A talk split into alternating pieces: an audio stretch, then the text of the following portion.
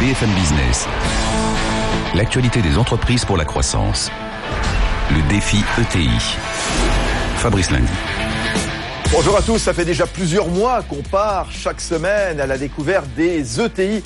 Euh, ces entreprises euh, pas forcément mises en avant, des entreprises souvent méconnues et qui ont pourtant un rôle clé dans l'économie française. Elles ont plein d'atouts, ces ETI. Alors on va continuer de les entendre. C'est parti pour le défi ETI.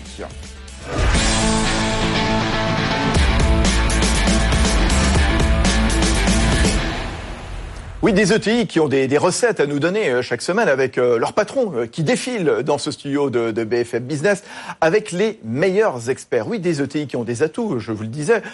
Et chaque semaine, eh bien, on, on met en avant eh bien, l'un de ceux-là, alors que ce soit l'innovation, que ce soit l'implantation à l'international, et également la famille management, actionnariat familial. Tiens, dans un instant, justement, on va retrouver Franck Provost. Oui, est-ce qu'il est utile de présenter Franck Provost à la tête de Provalliance hein, C'est son énorme groupe de coiffure.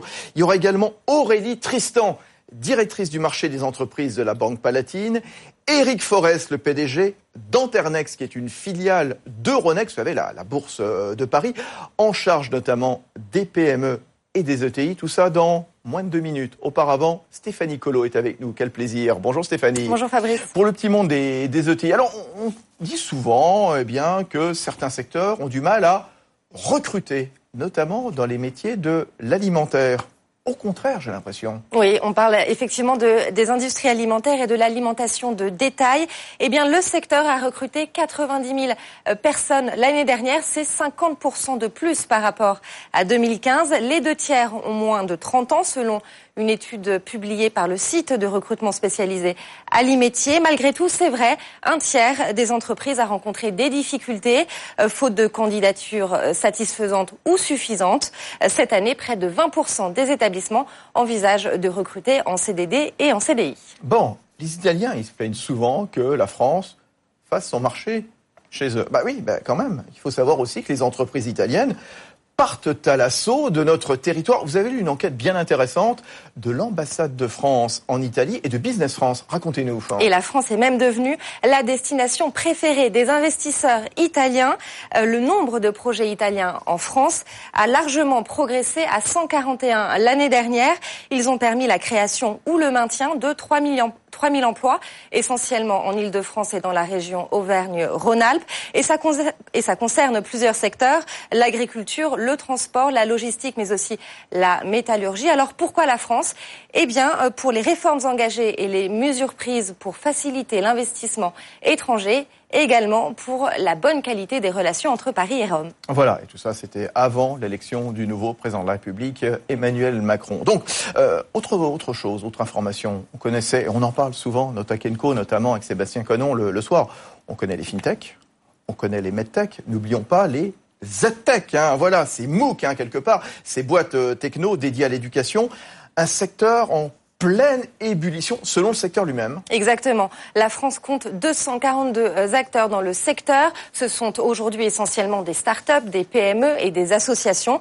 Et leur nombre a doublé depuis trois ans. Sauf que voilà, le marché euh, est très concurrentiel. Il est encore sous-capitalisé et euh, sans réelle tête de pont en France. Et pourtant, il représente 6,5 millions d'euros au niveau européen. Avis donc aux investisseurs. Les ZTech. Merci beaucoup Stéphanie Colo, le petit monde des ETI chaque semaine, donc dans ce défi ETI. Voilà, entreprendre en famille, travailler en famille. On va retrouver dans deux minutes Franck Provost. Oui, retour sur la saga Franck Provost, toujours avec Stéphanie Colo. À l'époque, débarquer sans rendez-vous dans un salon de coiffure de surcroît ouvert en continu, c'est tout nouveau dans la France de 1975. C'est Franck Provost qui a cette idée révolutionnaire quand il ouvre son premier salon à Saint-Germain-en-Laye. Franck, ou plutôt Yvon, son vrai prénom, a 30 ans à peine, mais il a déjà consacré la moitié de sa vie à la coiffure qu'il pratique très jeune dans le salon sartois de sa mère. Tout s'accélère ensuite avec un deuxième salon avenue Franklin Roosevelt dans le très chic 8e arrondissement. Ça deviendra le navire navire amiral de sa flotte qui ne cessera de grossir en 40 ans de carrière avec des griffes bien connues. Franck Provost, bien sûr, Saint-Algue, Fabio Salsa et Jean-Louis David, rachetés à son concurrent direct. Pour grandir et tenir sur la longueur, celui qui fut sacré meilleur coiffeur d'Europe saura investir tous les terrains. Les festivals, le showbiz, Tina Turner, Adriana Carambeu, Sharon Stone ou encore Romy Schneider et aussi beaucoup les plateaux télé. Ça aussi, c'était nouveau. Faire rentrer une marque de coiffure sur le petit écran, Sacrée Soirée, Star Academy ou encore le Grand Journal. Aujourd'hui, Franck Provost est le leader européen et le numéro 2 mondial du secteur avec près de 3000 salons et 25 000 collaborateurs partout dans le monde. Une belle aventure qu'il poursuit en famille. Cela fait 20 ans pile que les enfants travaillent à ses côtés. Sa fille Olivia en est la directrice de la communication et son fils Fabien, le directeur artistique. Ah et Franck Provo, une belle, belle saga, voilà, racontée par euh, Stéphanie Colo. Franck Provo, oui, alors, qui fait quoi chez vous, entre fils et fille Comment ça s'est fait, euh, justement, l'arrivée, quelque part, dans la gouvernance, dans le management hein? Bonjour, tout d'abord. Eh bien, ça s'est fait tout à fait par hasard. Les, les enfants, après un parcours... Euh, parce que souvent, les enfants ne veulent pas faire le même métier que les parents. Eh bien, il se trouve que tout doucement, ils sont venus me rejoindre à leur demande. Donc ma fille a fait tout un parcours euh, aux États-Unis, donc euh, elle a passé son, son diplôme et tout là-bas. Fabien lui a fait un parcours aussi dans, dans l'entreprise, aussi chez des confrères aux États-Unis, en Angleterre, et puis ils sont venus me rejoindre et ils ont créé l'un et l'autre. Euh, donc ma fille s'occupe aujourd'hui de la communication et, et la presse et du, du, groupe. Donc elle a une trentaine de personnes sous ses ordres. Et mon fils, lui, a, a fait tout un parcours euh, donc de coiffeur et ce qui me satisfait, c'est qu'ils sont adoptés par les bah, les franchisés, les collaborateurs, et c'est quand même ça le plus dur, parce que souvent on pense que c'est eh plus facile, eh mais c'est souvent euh, plus difficile, parce qu'ils doivent faire encore leurs preuves encore plus que les autres, quoi. Donc ils ont finalement euh, des avantages, c'est certain au départ, mais ils ont aussi beaucoup de devoirs, et finalement ils sont adoptés l'un et l'autre et vraiment, je suis le, le, plus heureux des hommes de ce côté-là. Vous les avez pas forcés, hein Pas du ça tout. fait naturellement. Qui, qui, un jour, mon fils m'a dit tiens, j'aimerais bien essayer la coiffure. Et donc, moi, dans mon fort intérieur, j'étais très content. Quoi, Le petit cœur de père abattu. Exactement. Voilà. et, et, quant à ma fille, bon, soit elle restait, elle restait plusieurs années à New York, soit elle rentrait, soit elle, elle restait là-bas, et elle a décidé de rentrer, donc de créer donc tout ce, ce département. Quoi. Bon, très bien. Euh, Aurélie Tristan de la, la Banque Palatine, euh, comment est-ce qu'on travaille en famille? Comment est-ce que ça s'organise, la, la gouvernance dans les entreprises familiales en, en général? Alors c'est vrai, à la Banque Palatine, on, accompagne hein, ces entreprises, euh, ces entreprises familiales, et euh, on est ravi de voir que euh, il y a les premières générations, les deuxièmes générations, à l'image de Franck Provost, les troisièmes générations. Donc il y a beaucoup de noms qui me surgissent. Je pense à la famille Bissonnet, je pense aussi à l'arrivée des filles. Vous avez parlé de, de votre fille, donc on voit des dirigeantes arriver. Je pense à Pauline Duval du, du groupe Duval, et ce que l'on voit dans un autre genre beaucoup plus gros, et on est plus dans les ETI, Sodexo, bien entendu, avec bien sûr. Euh, fille, euh, Bellon, bien sûr. Et les exemples sont nombreux. Et ce que l'on voit, c'est que dans ces entreprises familiales, ce que nous observons, ce que j'observe, il y a une simplicité dans la communication. Ah. On se parle simplement, on travaille ensemble, et puis aussi les temps des week-ends, les temps des vacances. Donc on, on transpire son, son métier, l'entreprise. Euh, donc une communication simple, et puis ce que je vois aussi, c'est beaucoup de passion beaucoup de passion pour les métiers euh, des entreprises. Euh, Donc je vois des familles passionnés et qui sont engagés dans le long terme. Franck Provost, rassurez-moi, les, les week-ends, quand vous êtes avec euh, le fils et la fille, quand même, euh, parlez pas trop business bah, quand même. Les week-ends, euh, les vacances, quand on se retrouve, effectivement, on, on a souvent on, bah, le, le, le, travail, la passion revient toujours. Ça revient quand même, d'accord. Oui, ça c'est indissociable. Mais finalement, je crois que c'est pas mal parce que c'est là où souvent germent les idées, on, on arrive à se convaincre les uns et les autres. Euh, je crois que c'est assez positif. Eric Forest, Anternex, donc je le disais, filiale de Ronex. Hein, comment se, se, gère une entreprise familiale tout au long des, des générations? Alors ce qui est intéressant de noter, vous l'avez peut-être rappelé, c'est qu'aujourd'hui la Commission européenne estime que 50% du PIB européen vient des entreprises ah, familiales. Alors attendez, ça c'est 50%, 50 du, PIB, européen, européen vient d'entreprises familiales. Très intéressant. C'est aussi aux arrondis près 60 millions d'emplois en Europe. Ouais. Générés porté par les entreprises familiales. Donc on est dans la vraie économie, si vous me permettez l'expression, et on est dans cette économie qui se transmet. Je crois que lorsqu'on regarde ces entreprises familiales, on a la chance d'en avoir beaucoup en bourse. C'est la deuxième pardon du jeu de mots, familles d'entreprises cotées, avec plus de 220 entreprises familiales cotées sur nos marchés. On, on, a des spécificités, on, a, on retrouve des traits communs parmi toutes ces entreprises, qui sont un rapport au temps qui est très différent. On est dans le long terme on s'inscrit dans la durée. Vous parliez de vos enfants, c'est typique. Donc on a ce rapport au temps, alors qu'il faut parfois combiner d'ailleurs et faire vivre ou cohabiter avec une vision quelquefois plus court-termiste de la bourse. Mais finalement, on y reviendra sans doute, les investisseurs ont parfaitement compris et adorent ce temps long et le temps qu'on laisse au temps. Ça rassure. Ça rassure. On a ces sujets de transmission. On a les sujets de liquidité familiale, on a les sujets de gouvernance, parce qu'effectivement, ça se passe toujours très bien. Mais parfois, le très bien peut être un peu compliqué aussi. Les familles grandissent. On peut avoir plusieurs familles à tête d'une entreprise. On peut avoir un, passage de deuxième, troisième, quatrième, cinquième génération et avoir 250 ou 300 actionnaires familiaux. Donc, par définition, la gestion d'une entreprise, lorsque vous avez 300 actionnaires familiaux, n'est pas exactement la même. Je, pense que lorsque vous avez trois ou quatre actionnaires familiaux. Donc, tout ça, c'est c'est surtout pour moi une matière extrêmement vivante et je rejoins ce que vous disiez madame, c'est aussi une passion de chaque instant parce que derrière derrière un projet, derrière un business, pardon d'être très trivial dans, cette expression, il y a l'histoire d'hommes et de femmes qui vient de loin et qui ira encore très loin.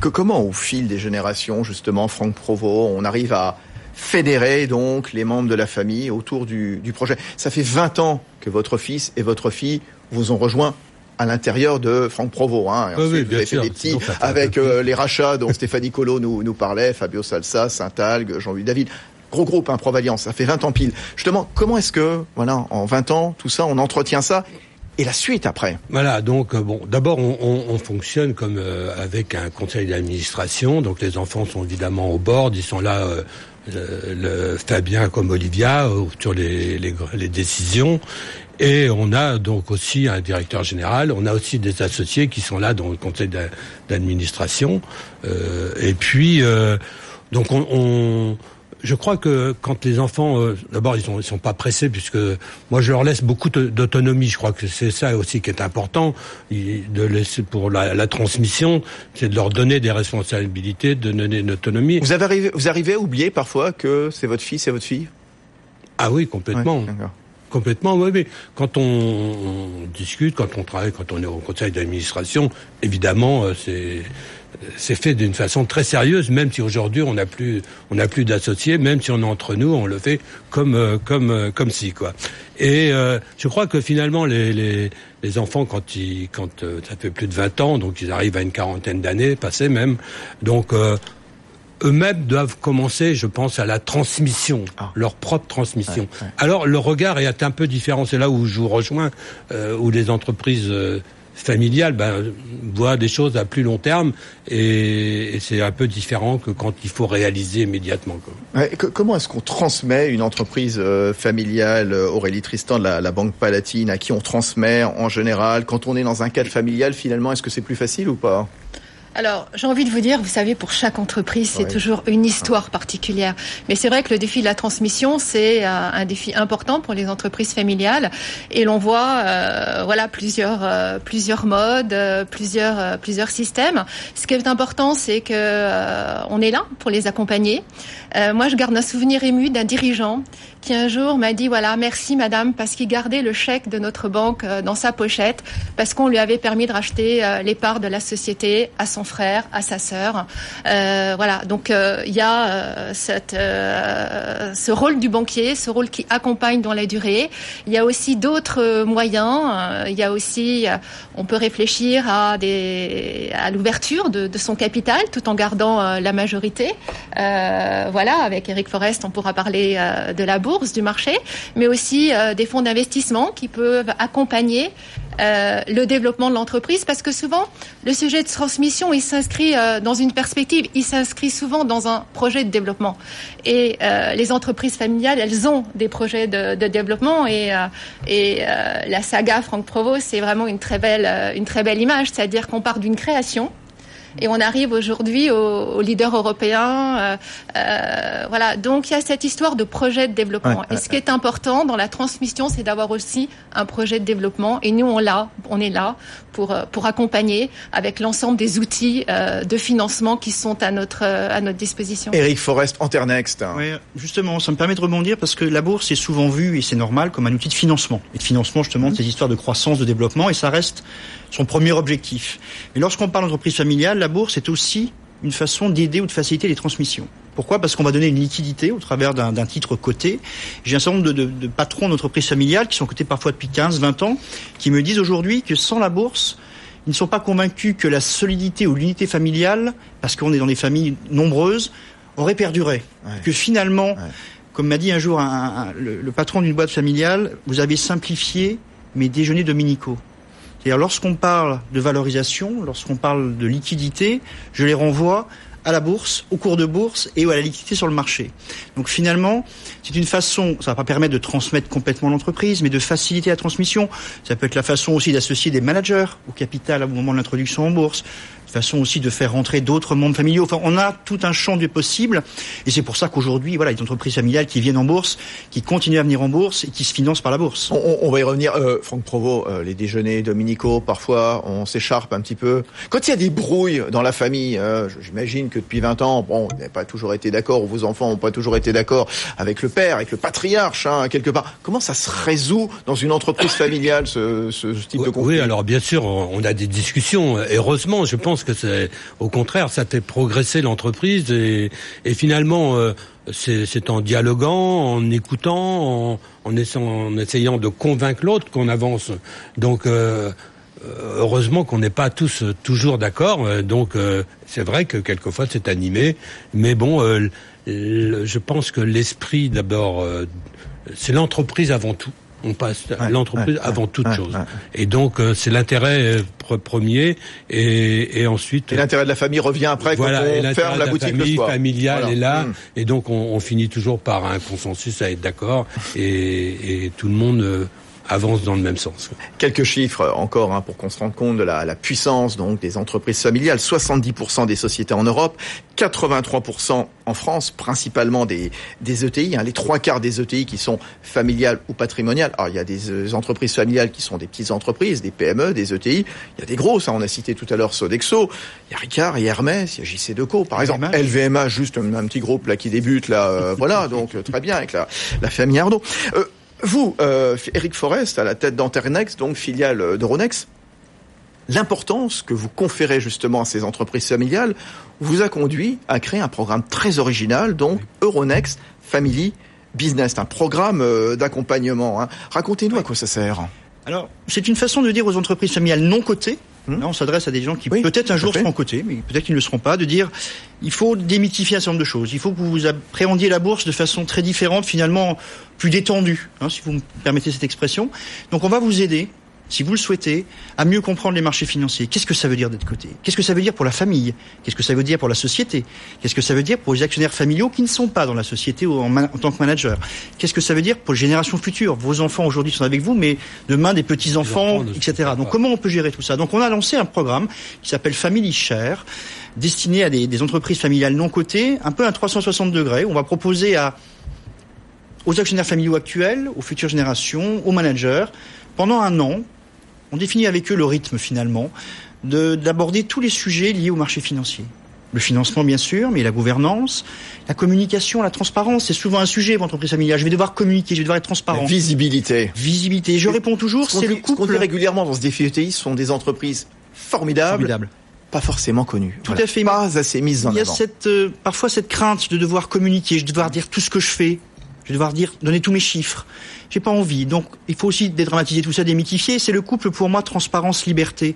C'est le prix de la liberté de garder le contrôle en étant en bourse il y a un minimum de transparence en face. Donc c'est toute cette formation autour aussi de la communication financière, autour de comment on présente sa société, comment on vend sa société au marché, l'histoire de croissance et de développement que vous allez porter, et finalement comment on va justifier cette cote d'amour? On a une cote d'amour aujourd'hui du côté des investisseurs pour les entreprises familiales. Ils adorent les entreprises familiales, et on le voit encore aujourd'hui lorsqu'il y a une introduction en bourse d'entreprises familiales, c'est les plus beaux succès. Pourquoi? Alignement d'intérêt. Le patrimoine de l'entreprise, c'est la meilleure sécurité pour l'investisseur que le chef d'entreprise ne fera pas n'importe quoi. Là aussi, c'est un, capital mix familial, c'est un avantage. Exactement, c'est le long terme. Hmm. C'est le mix audace prudence. audace parce que l'entreprise familiale porte est porteuse de projets de développement, mais prudence parce que c'est le patrimoine de la famille. Donc tout ça, c'est l'alignement d'intérêts. Les moins endettées, moins dépendantes des autres quelque part. Ça, ça rassure aussi. Taux de défaillance beaucoup plus faible, meilleure performance économique, meilleure résilience, meilleure résistance au cycle économique. La liste est longue. Et il a pour les performances boursières aussi. Hein. Bien sûr. On a vu que différents indices donc euh, montrent que les, les, boîtes surperforment. surperformé. Bien on vient de créer le premier indice européen entreprise familiale. Il n'y en avait pas d'autres. Hmm. Donc on vient de le créer. Alors il est très C'est ça, c'est Ronex Family Business. Hein, 90 sociétés, de la plus petite à la plus grosse, puisqu'on a la chance en entreprise familiale d'avoir presque des TPE et de très grands groupes par l'ILVMH, première capitalisation boursière aujourd'hui en France. Donc on a 90 sociétés qui viennent d'horizons très différents, de secteurs très différents. C'est aussi 30% euh, industrie, 30% biens de consommation. C'est assez, assez atypique. Et cet indice qu'on a lancé donc en, en février dernier, lorsqu'on lorsqu'on lance un indice, on doit fournir aux investisseurs hein, ce qu'il aurait été s'il avait existé depuis un an. Eh bien, lorsqu'on l'a lancé le 21 février, la performance de l'année précédente, c'était plus 18,5%. Ça aurait été le plus bel indice de l'année 2016 s'il avait existé.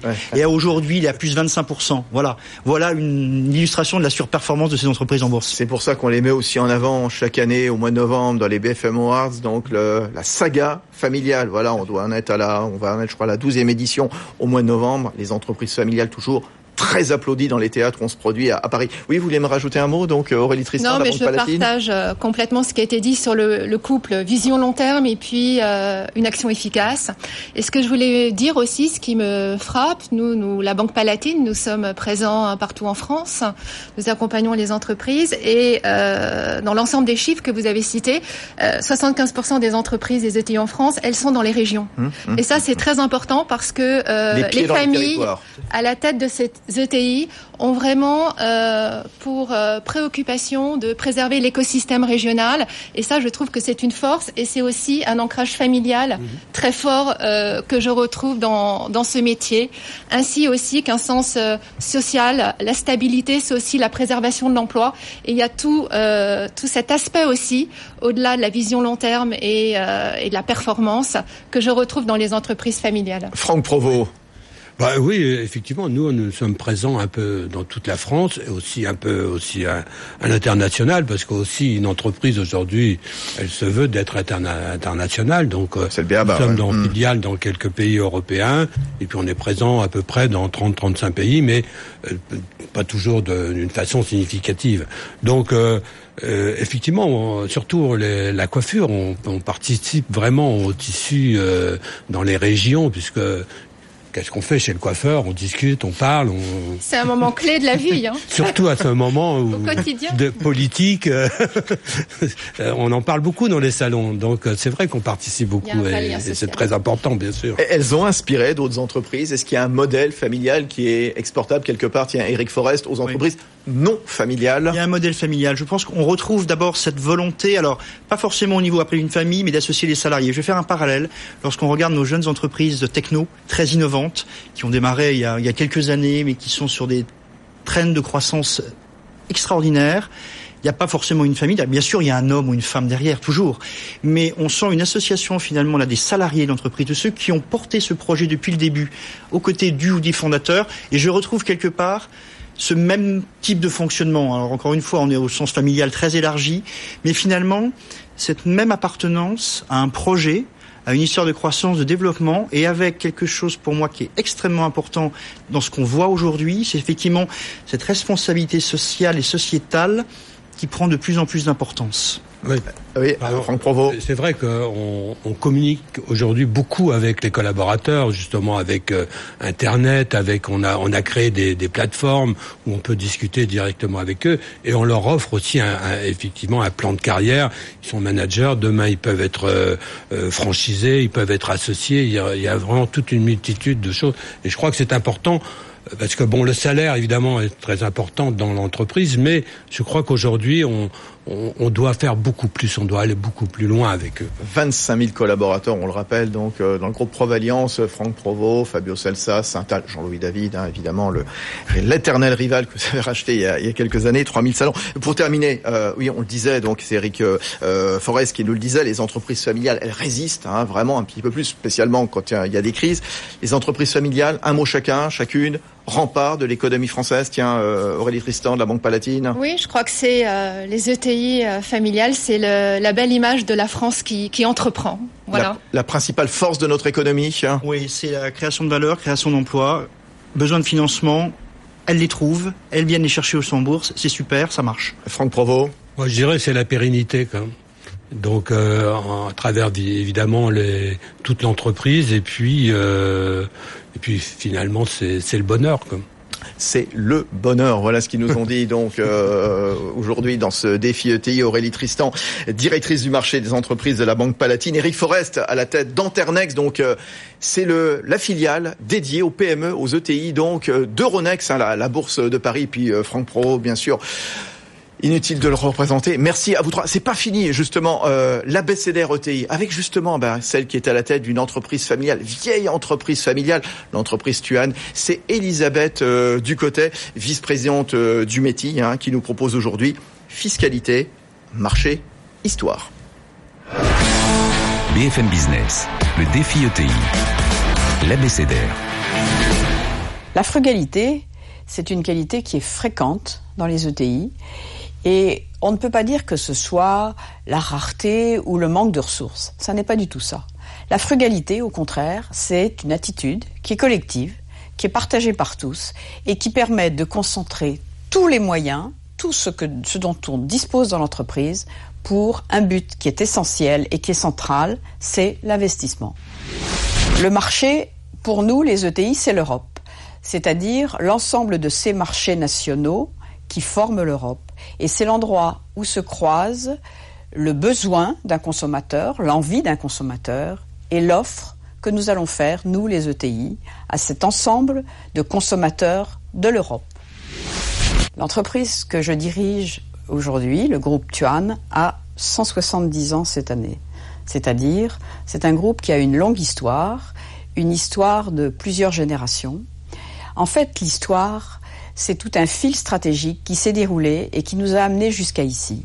C'est aussi un socle qui nous permet d'aller beaucoup plus loin et de conquérir avec une certaine légitimité et avec une certaine sécurité d'autres marchés nouveaux. Donc c'est ce qui nous porte à l'international histoire, marché, frugalité, et non pas fiscalité, parce qu'on sait que c'est exactement le contraire, ils sont plutôt euh, boulimiques hein, au, niveau des, impôts. Voilà, Elisabeth Ducotet à la tête de Tuan, c'est fini pour le défi ETI sur euh, BFM Business. On se retrouvera évidemment la semaine prochaine avec une question qui vous hante, hein, la question des délais de paiement. Oui, soyez au rendez-vous encore plus nombreux que, d'habitude. On sera avec Pierre Pellouzet, le médiateur des entreprises, et puis Pierre-Yves Lévy à la tête de Outils une ETI de la région Rhône-Alpes. C'est fini pour le défi ETI. BFM Business, le défi ETI, l'actualité des entreprises pour la croissance.